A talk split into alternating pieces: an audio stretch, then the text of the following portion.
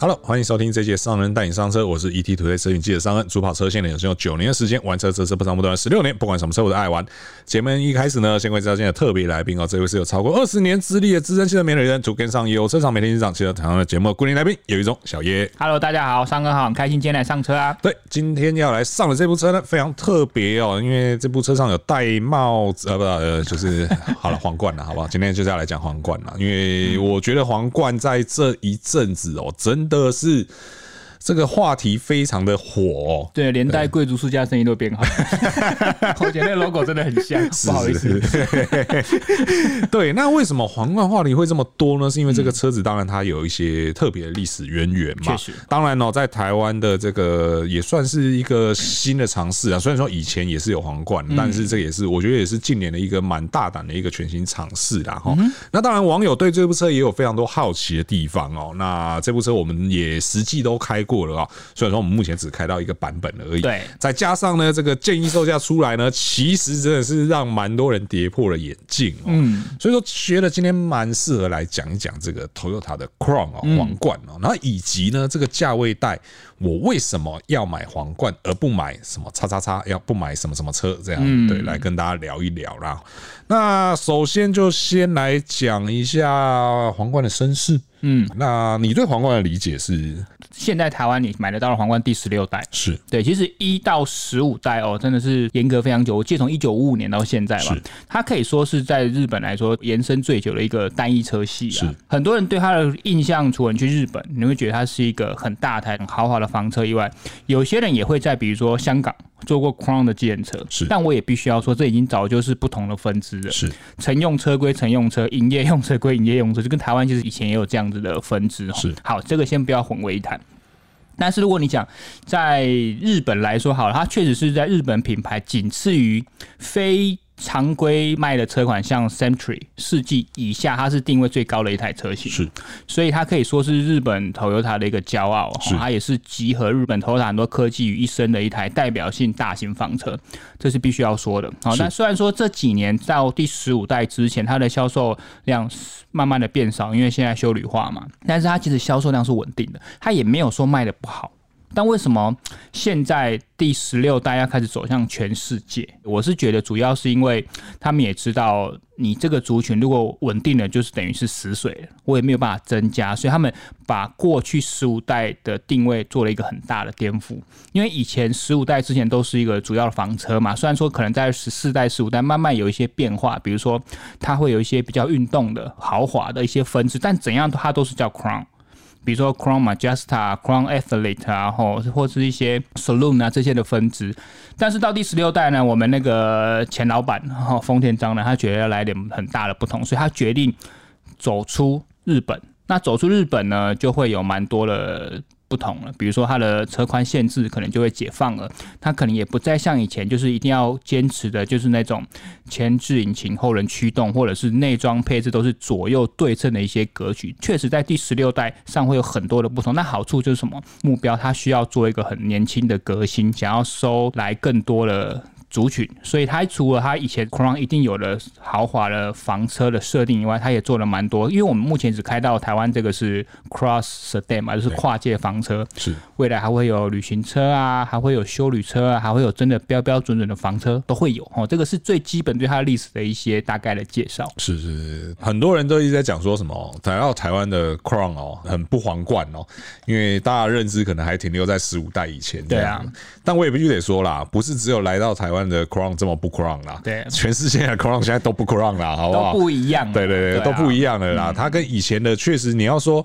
有多少的渊源，或者是有多少的这个血缘，其实说实在话，真的可能严格来讲，很多死忠那种本格派的车迷会觉得没有什么关系。嗯事实上也还真的是没有什么关系啦。而且说真的，如果真的以前 Crown 那种定位来的话，那个价格或许你也不一定会接受啊。是是对啊是，而且那个配置也不一定是现在的消费者所想要的没错配置，嗯对啊。当然，大家都会觉得说前置引擎、后轮驱动，这听起来就很硬派啊，买回来可能甩尾车不好吗？它不香吗？嗯 但其实到底又有多少人真的开得出来前置后驱跟前置前驱的差异？对对啊啊，，我觉得正常人在正常情况下应该是都感受不出来，现在有几个人在改前置引擎后轮驱动带甩尾的，是不是？真的越来越少了，必须要 说是，了。现在电动车甩尾的可能都还比较多一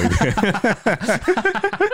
没有啦，开个玩笑啦，对哦，对啊，那所以说这个是大概目前来到台湾的这个 Crown 的现况啦，嗯哈、然后我觉得外形部分也是蛮两极的，对因为确实我们除了说整部车的血统啊，跟以前的皇冠都不太一样了以外，嗯其实外形的风格也真的是，我觉得这个也是另外一个让人比较不能接受的地方，嗯，因为你从他的身上除了那一个贵族世家 logo 以 外，你真的看不太到有多少东西是跟以前的 Crown，人家说好歹你要有一个一脉相承嘛，对，但是这个外形你又怎么看？你买单嘛？好，我觉得第一个是因为他这次来了，先发表了全世界都一样，是先发表这个 Cross Sedan 嘛，它是用跨界房车把这个新世代第十六代的车系跟全世界做一个第一步的沟通，所以你会觉得非常不一样。是，但它其实车系里面还是有 Sedan 传统这个路线，所以我觉得那个可能会接近大家印象中的 Crown。是好，但无论如何，我觉得这个是好事。反正你要不的不一样嘛，就真的来点不一样嘛。是台湾现在你纵观全球，真的几乎没有一样的 Cross Sedan。是没有什么跨界房车，跨界修旅很多了，跨界旅行车也不少是，跨界房车真的没有。是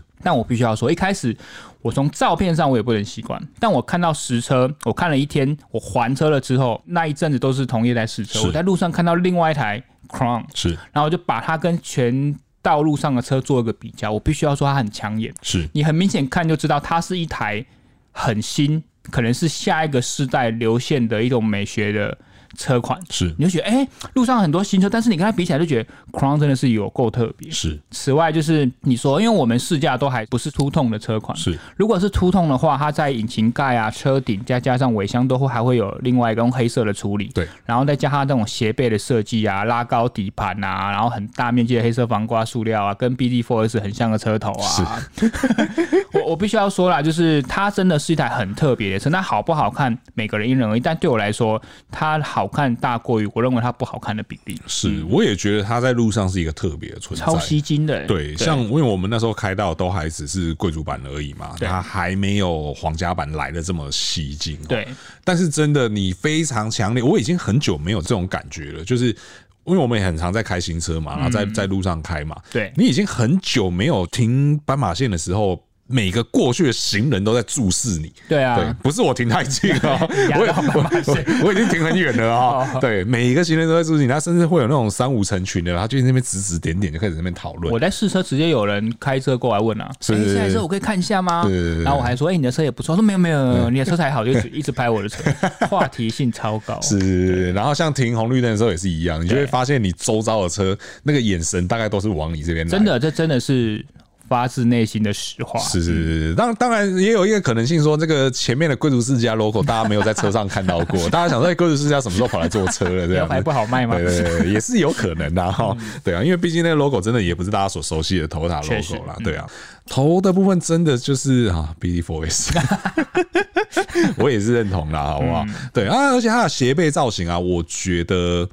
嗯，因为我们看过太多车，嗯，我觉得蛮多做斜背房车，我们先不讲跨不跨界这件事嗯情，光斜背房车这件事情，我觉得有太多的斜背房车是为了斜背而斜背，懂。对，它是为了造型而造型。那其实它会牺牲掉很多东西。一来它的线条比例，我觉得不会是好看的。虽然说那个背很斜，没错，人家讲的溜背啊那一些，对。一来是线条不匀称，然后二来是车内空间吃掉很多。对对，在 Crown 身上没这个问题。那当然，空间的部分我们后面再提。整体外观的设定上，我觉得是这样子啦。如果说未来有机会能够再开到二点四的这个旗舰的皇家版的话，我觉得应该会再有更多感受。因为是发表会那天我没去，嗯，对。那我看了一下这个展台上的这个 Hero Car 了，我觉得应该会更抢眼。而且它除了整个设计很抢眼，毕竟它又是一个很大的车，将近五米，嗯嗯，对啊，四九多了一台车，然后轴距又二八五零，所以它本身停在那里很有存在感就很强。对对对对对，因为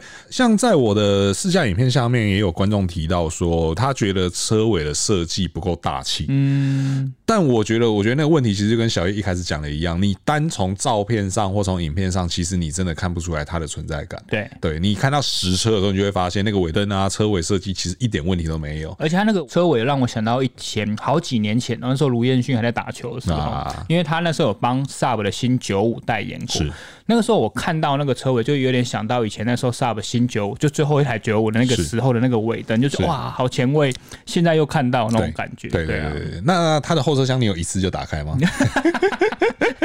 有。不过我的影片下面也有人在讨论这件事。是你刚才说那个斜背很漂亮，是但有人就说为什么它不能像比如说奥迪，对或是福斯集团，你整在个背都起对来这啊，样。为什么不连后挡风玻璃都一次打开？那你对是不是放东西更容易？是对这件事或许也是有讨论的空间啦。是对，而且既然都讲到后车厢了，其实我觉得后车厢的容积也是一个唏嘘可惜的地方。对啊，对，只有四百五十升。而且我们现在试过太多的修旅车了，，对你就觉得啊后车厢好空哦，对，而对且啊而且我觉得都已经是新世代的车款了，怎么会还是只有这个容量而已？对对啊，因为你再早一些的房车，其实我们不要讲别的，我们讲 Camry 就好了。Camry 都有好像六百升上下了呢。嗯对对啊，那为什么到了 Crown 之后就只剩下四百五？这个是我有点不太理解。所以还有真的也是有可能，因为造型也稍微限制了一是点，是是，对只是说他吃的不是车内空间，吃的对可能是后厢空间没错嗯这样子，对啊。但是这个我觉得就是小小可惜的地方了啊，因为也有人在我影片下面讲说，这个是下一个 Taxi 的好选择，他还打那个的士耶哦啊，对对对。那我心里就想说，嗯，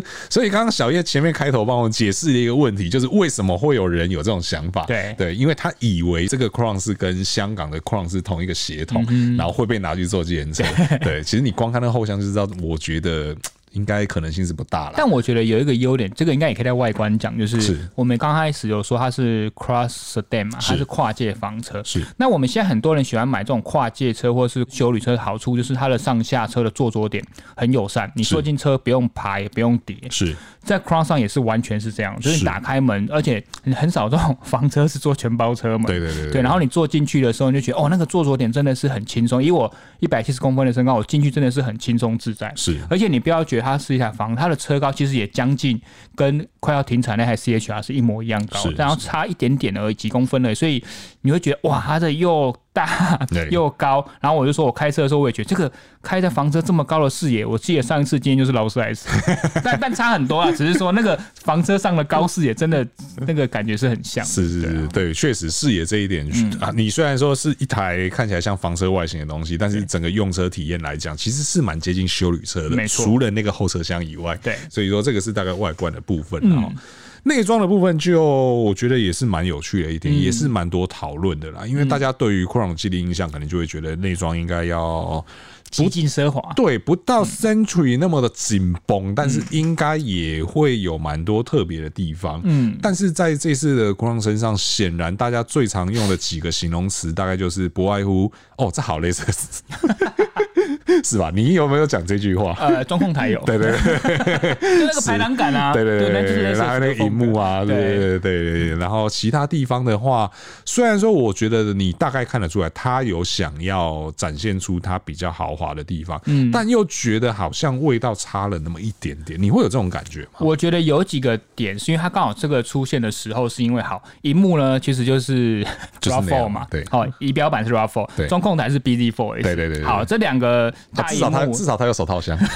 还有手套车，但是我觉得因为我们都试驾的是贵族版，是它有点比较可惜的是，它虽然说车内还是用蛮多材质，但是因为它都是同色系， 是所以你会觉得好像在整个质感铺陈上没有你想象中的这么好。就没有跳出来的感对，觉，没有跳出来的感觉。但对其实我蛮喜欢它那个暖金的线条啊，是就是刚刚好点缀就好了。啊是，加上就是它的中央安座那边，就是我讲那个排栏杆，又有点那种 Lexus 的感觉。对所以你会觉得说，好，我外观走的这么前卫，但是我的内装好像没有延续到外观那种让人惊艳的感觉。那加上它有很多用料材质又是同色系，比较没有跳脱。或许你在高规的版本，皇家版可以用一些不同颜色的内装选择的时候，因为只有那个版本才可以选嘛，是你会觉得会比较挑，不然其实我们在试的这个贵族版真的有点可惜。是，嗯那当然椅子的部分，我觉得是真的是蛮好做的，那做起来的感觉蛮特别，嗯而且我觉得厉害是前后座都好做，是是是是是，后座是非常好坐的，非常好对坐除了刚刚小月讲的上下车很好上下以外，它那个后座其实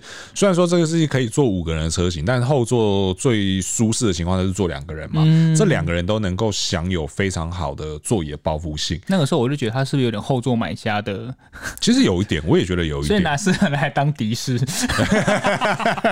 又来了， 不太适合了，这车有点贵，好不 好？对对，因为它的座椅设定其实是比较让你坐下去的时候会有陷进去的感真觉，的真的对非常好而且坐不管前后都一 样。支撑包覆都好，是是是是，是然后甚至像在副驾位置上面的话，它还有类似于像独立空间的这个设定。对透过那个控台造型，虽然说可能大家也还会觉得说 Crown 就应该要左右对称嗯啊什么有的没的，但这一次确实是蛮多突破的啦。它连这个控台造型的部分都做出这样很大的突而破且来。真的后座空间爆大。是后座真的是非常大的，嗯对啊，所以说其实我觉得，对于如果说你经常要载家人的话，嗯尤其是如果有长辈的话，对啊，这车真的是蛮适合的啦。但就有一点小可惜，就是以它一百五十七万的这个贵族版，是虽然说它前座有电动，但做八项，是然后也做加热没有通风是，哦，你要到皇家才有通风。是这一方面，因为毕竟你好，我们讲最简单的 Raffle 好了，对啊，那个顶规通风加热都有了，是对啊，这一点就比较可惜。是，当然还有另外一个很机场的地方，就是它有一个专门放手机的位置。对，但是日规的有无线充电，对，但为什么台湾的没 有？为什么要做一半到底？而且我本来还期待说会不会皇家版会有，结果好像也没有啊还嘛是。因为台湾比较热，放那边会过热。不是啊，他 他坐那个位置就是已经某部分程度上解决了以前会过热的问题。嗯这边我也不会演啊哈，我用过太多这个他们家的各车型的无线充电板，绝大部分真的都存在过热的问题。嗯真的而且原本一开始我以为是指我的手机的问题，嗯到后来我换了手机，然后还是过热，我才发现好像是板子本身散热并不是太好。对对，而且其实为什么我们要特别说有一个放手机的地方很让人开心，是因为因为以前的充电板的逻辑都是手机要放平的嘛。对，啊，有的时候我们可能试驾会去走山路嗯啊什么的，没、不用太激烈啦，手机大概就在车子里面飞来飞去的。对那现在那个直立式的那个放下去真的是安安稳稳，嗯，对，怎么样手机都不会动，对而且最上缘还会露出来，可以让你看看时间啊，看看有没有通知嗯啊之类的，就是可以看一下那些小的图示。可是怎么会没有充电呢、 那东西没有充电，它就很不好用了，你知道吗？就觉得它没有一百分呐、啊。因为它那个呃那地方逻辑是让你手机是就是正面这样放进去嗯嘛，所以你的充电接口通常都在下面嘛。啊，如果说你没有无线充电，你就势必得要插一条线。你要插一条线，你手机得得要反过来反着放嗯对，反着放，那就是有一点点失去特别做了那个位置的意义。没错，对啊，就是到底为什么啊？嗯谁可以跟我解释一下真？的有点 可惜。对啊，不然那个那个设计是良善的，那设计是非常好的。对对啊，所以说这是大概整个车内的情况啊，然后、就是内装的铺陈，虽然说跟一般 Toyota 有做出一点点区别，但是真的我觉得豪华的程度哦，可以再加把劲哦，或者说对大家可以选择买这个皇家版，然后去做不一样的配色这样。对，所以说这是整个内装的情况啊，空间非常大，不用担心，舒适度也非常好。对，好它应该是我坐过最舒服的 Toyota 的后座。是是是是，嗯但我们不要讲那种两百多万以上对，在或这者个级距 Alpha 啊对啊那一种对房车来说，甚甚至它的隔音也比阿法好。啊，对对对，隔音部分也是非常好嗯对啊嗯的，赞誉有加哈。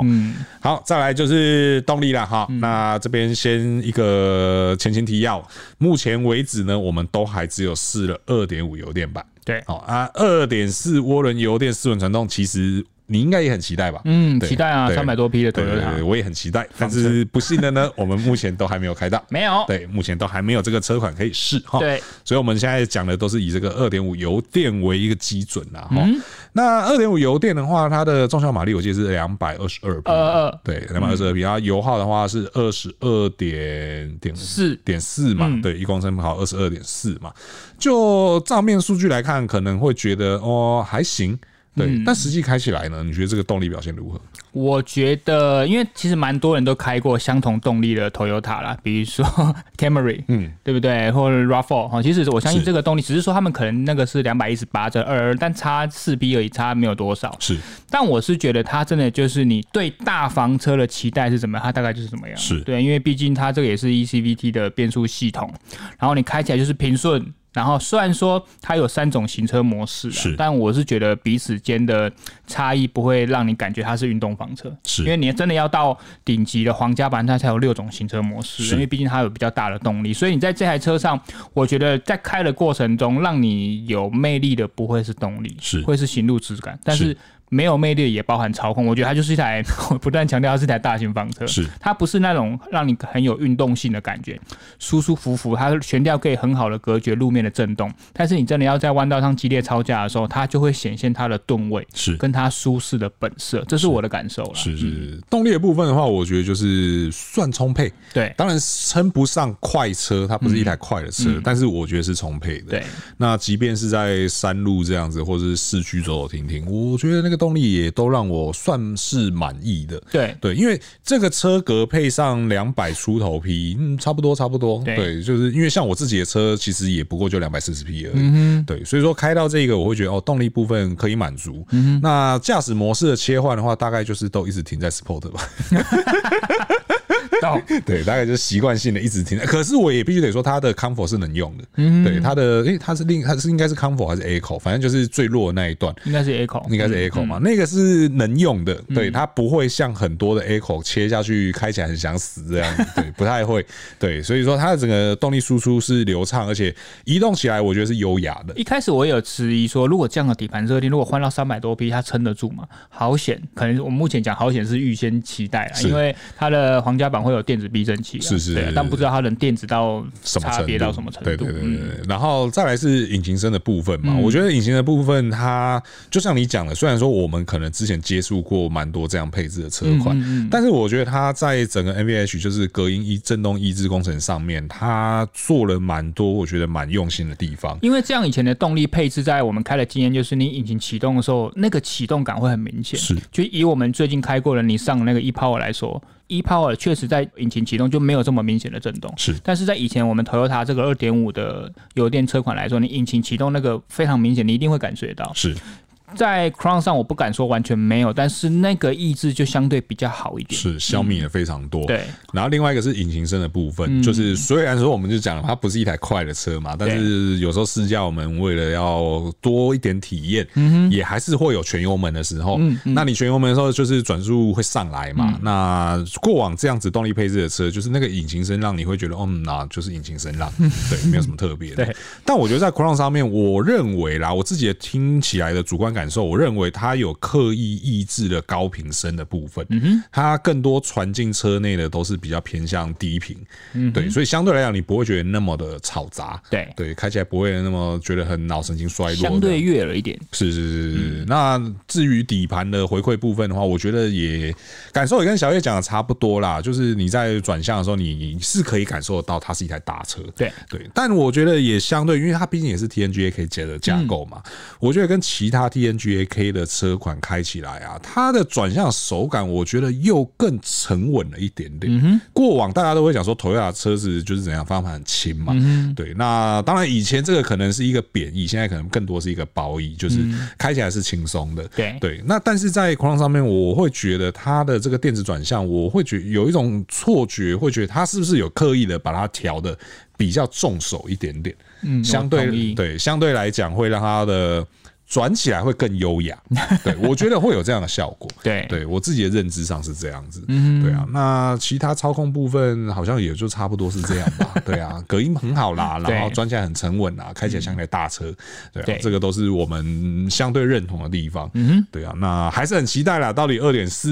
涡轮油电四轮传动。开起来会是什么样子？真的哦，那个三百多匹听起来就很迷人 哦。对啊，很曾几何时，已经很久不见到这么大马力的。你要说房车嘛，确实它也还是这个房车的样子啦，然哦后虽然说长得比较高一点，而且蛮多人也会去比对，说我用两百零七万嘛，对哦，可以买到这个三百多匹的马力。如果你今天换算成 Lexus，是它可能要到 RS 五百 H 才会有这样的动力选项，是所以或许来说，在 Toyota 这个品牌，这个动力是蛮吸引人的。是，但是这边就衍生出一个问题了、哦，对，就是有些人会说，我为什么要花两百零七万去买一台 Toyota 嗯，的这个类房车？对，对他，我去买豪华品牌，它不香 吗？对对对，这时候我们就可以来探讨一下这个问题了好哈。就好比说两百零七，你大概 ES 是摸得到的嘛？当然，E 对，因为我也是们起价一百七十七而已。对，我们就直接拿 ES 来做一个对比啦。哈嗯，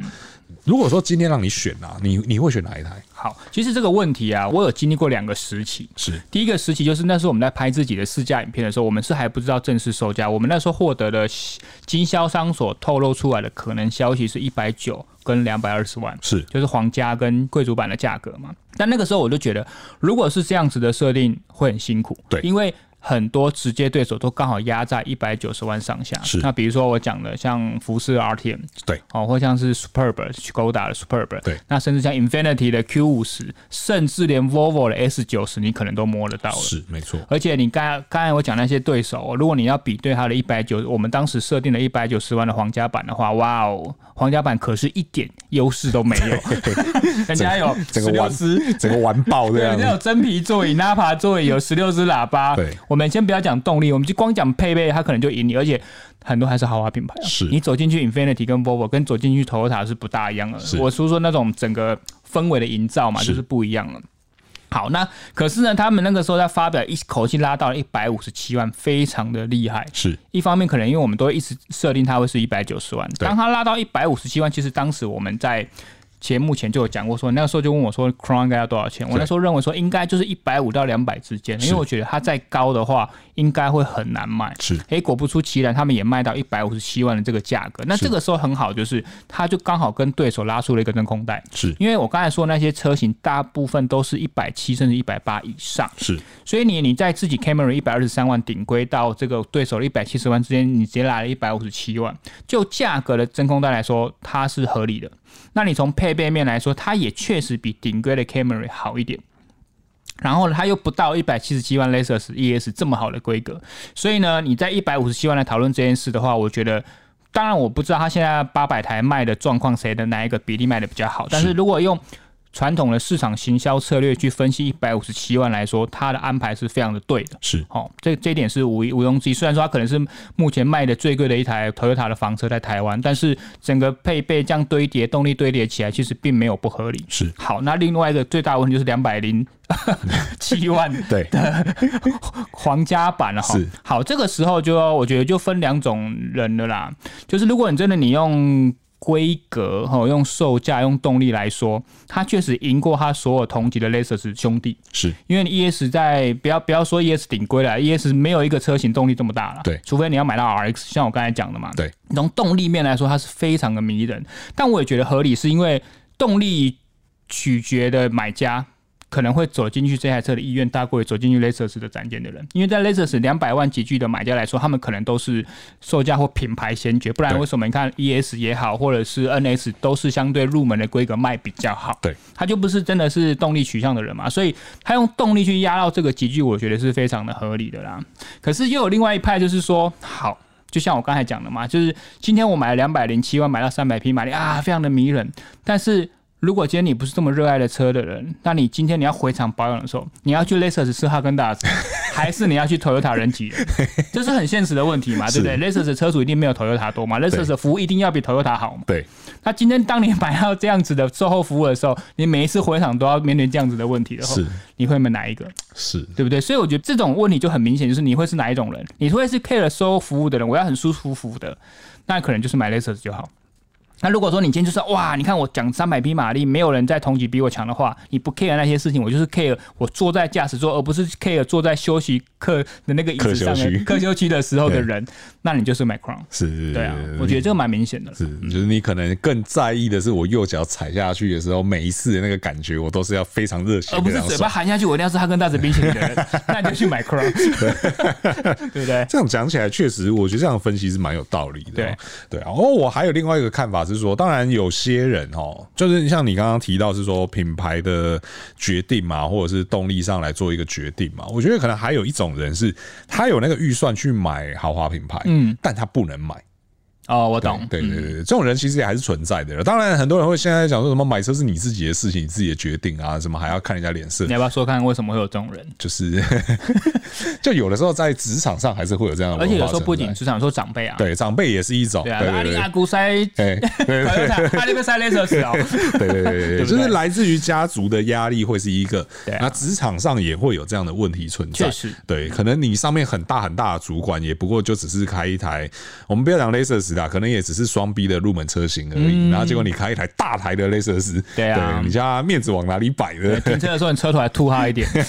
比他长那么多，他可以接受吗？对对对对对，那当然也有。虽然说，我觉得买到这个等级的车子，应该不太会再有什么金源的问题了。嗯对啊，因为像以前我们讲买入门车型的时候，你可能买车，可能很多时候还是得要靠来自于家人的这个帮经助对，嗯来自家人的帮助。那个时候家人可能还稍微能左右。那只是我觉得买到两百万的车，应该比较不会有这样的问题。嗯，只是说就是还是会有大家族里面难免会有一些互相比较的问题。对，但如果这种车是爸爸买给，就是偶尔给儿子开，我觉得或许儿子也比较开心，至少开起来比较年轻嘛。你说爸爸买这个给儿就子是开比如。说这台车我们两个一起开，啊以前都说啊，看跨类只要塞爸爸的车，啊 对不对？那如果开这个，或许会感觉比较年轻。可我觉得这个还是有一点，如果说现在让我回到二十多岁了，让我看这台车的话，我觉得它还是会稍微有一点点，年长，稍微有点年 长，我会这么认为对，啦。虽然说他对啊已经尽力的消弭这件事，是啊，是啊，对不是啊，对我觉得它它的有一点就是呃，怎么讲？可能以前的 Crown 锁定的是五十到六十嗯对这个层级的对人，也确实是可能得要到这个年纪的人，他才有那个经济能力去买以前的 Crown。嗯对但现在的 Crown 我不认为它有，虽然年轻了，可能没有到三十以下以，下对对它可能也还是四十上下。那你觉得它跟 Lexus ES 谁看起来比较年轻？类似是 ES，真假的？哎、对我觉得 Crown 看起来比较年轻、可是欸 ES 要 F Sport，哦，对对对对对对对懂。因为我觉得 ES 它整个态势啊，然后内装的配置，我我个人认为可能年纪稍长一点的消费者会比较 爱。你说类似是那一对，E 嗯类的 ES 哦反正还是说我已经老了，我还年轻， 哇塞，我的天哪！乱了。但总之，我觉得 Crown 啊嗯我不认为是一个看起来非常非常年轻的懂，嗯对对对。但是你看嘛，如果说用我这样推断，就是四十岁上下的买家，嗯，我觉得这个年纪的买家，他真的就很尴尬的是，他会经常要面对这种所谓的呃就是品牌上的比较，对啊，对对对对对，因为四十岁说大不大，说小不小，嗯，对不对？那你在外面工作，一定还会遇到很多比你更资深的，然后更位阶更高很多的主管。那当然，你在家族里面，其实你也还不算是一个非常年长的，对嗯你上面一定会有更多的长辈什么有的没的，对啊。那在这种情况下，然后但是你又想要。就是我要有豪华车的体感，嗯，我不想，我不敢讲体验，对对，因为刚刚小叶已经讲了，这个保养还是要回去人挤人的，没有哈根达斯可以 吃，所以我不敢讲体验，但至少你在开这台车的时候，它会有一个豪华车的体感。这也刚好是因为两百万坐落在一个比较尴尬的位置，就是是你什么都够得到了，是是而且你是够到了豪华品牌也不算是太入门，是是至少你可以比如说。高阶一点点的车对型，对对对但一百五十万，有时候你选择就很明显了嘛。对，对你要一台很小很小的对豪华掀背，还是要一台很大的这种平价品牌，这个就比较好做抉择啦。是是是是，所以说这个价位带，我觉得会去选 Crown 的话，大概有这些理由吧。对对啊，不过其实我觉得也不用管什么理由啦，因为八百头就卖完了，对啊，已经卖完 了，三天就卖完了、欸， 对，已经卖完了，怎对啊么，这么好卖啊？对啊，我是我会很好奇，接下来我们在路上会看到是哪些人在开 Crown。消费者轮廓这一点对蛮好奇，比如说车型比例啊，消费者轮廓是这一点，我觉得都可以事后追踪，因为这个是全新的市场案例嘛，是这我们也很好奇啊。是是是，因为我也很好奇，到底我会不会被打脸？会不会就是一堆三十岁出头的，然后就是开 Chrome？哦我们平均年龄二十九点五 岁，那个脸都啪啪响，你知道，脸肿到不能再肿。 对啊，我觉得不不确定啦，这些东西因为真的是很新，我们没有过往的案例可以去参考。对对啊，所以接下来再观察看看。没错。对啊，以及另外一方面是也很期待，就是除了我们还没开到的二点四涡轮、有点四轮传动以外，嗯，其他的车型到底什么时候来？对啊，对，尤其是又有旅行车诶，但原厂都还没发表，还对，哎早嘞。对对对对，但是就是很好奇，接下来这一条支线会怎么发展？ 这四台车里面，其实我个人最期待的是旅行车。我也是旅行车啦，啊你也是旅，虽肯然说定那是旅行台车。运动修旅或许会长得很不一样，是对，但是我觉得旅行车应该是蛮酷的。是如果它可以延续这样有一点点 cross 的那种感觉是的话，是对啊，是，而且真的不要再让我失望了，好不好？然哦那后后个箱一样四百五十公升， 不是我 说我我说我失望是那个当年那台 Tury 没进来就算哦哦了哦，这台 Crown 你你 cross 你说哦 over Altis 那台，对啊那台 Corolla，哎对啊 c o r o l a Touring 啊，对啊，那个那个让我失望一次了，拜托，这次 Crown 旅行走一样的车，路，那个车展给 你看，但以后不进， 那我真的让会你哭，痛你两知道 吗？没车可以买啦，大哥，的想换车没车可以换是一件很痛苦的事情，啊 好不好？对啊，所以说我觉得这个后续我们就再观察看看啦哈。嗯一个是什么样的人开 Crown 哦，二来是其他车型什么时候出来，什么时候来台湾，啊它又会长什么样子不？然就大家多留言，如果给你选，你会怎么选？是是对不是对是，我也很好奇大家会怎么样看待这部车哦嗯。对啊，因为真的一开始价格没有的时候很难去做一个定论啊。对啊现在有了价格又开的这么漂亮，虽然已经卖完了，但是我觉得大家可以聊聊啦，好不好？大家可以来一起来嗯你聊还一是下可以。定明年的配额啦。啊 对对对对对，因为那个八百的是今年配额啦，对对啊，明年或许大家都还有机会啦哈。OK，那以上呢就是今天节目的所有内容哦。那如果说觉得我们节目内容不错的话呢，请不吝给我们行好评，这会对我们有很大的帮助。那如果说还没有订阅的朋友呢，请记得按下订阅哦，这样才第一时间收听到我们最新的节目哦。那如果说对我们内容有任何问题或意见的话，也欢迎在留言提出来，和我们一起讨论哦。那我是尚恩，我是小叶我，们就下次再见喽，拜拜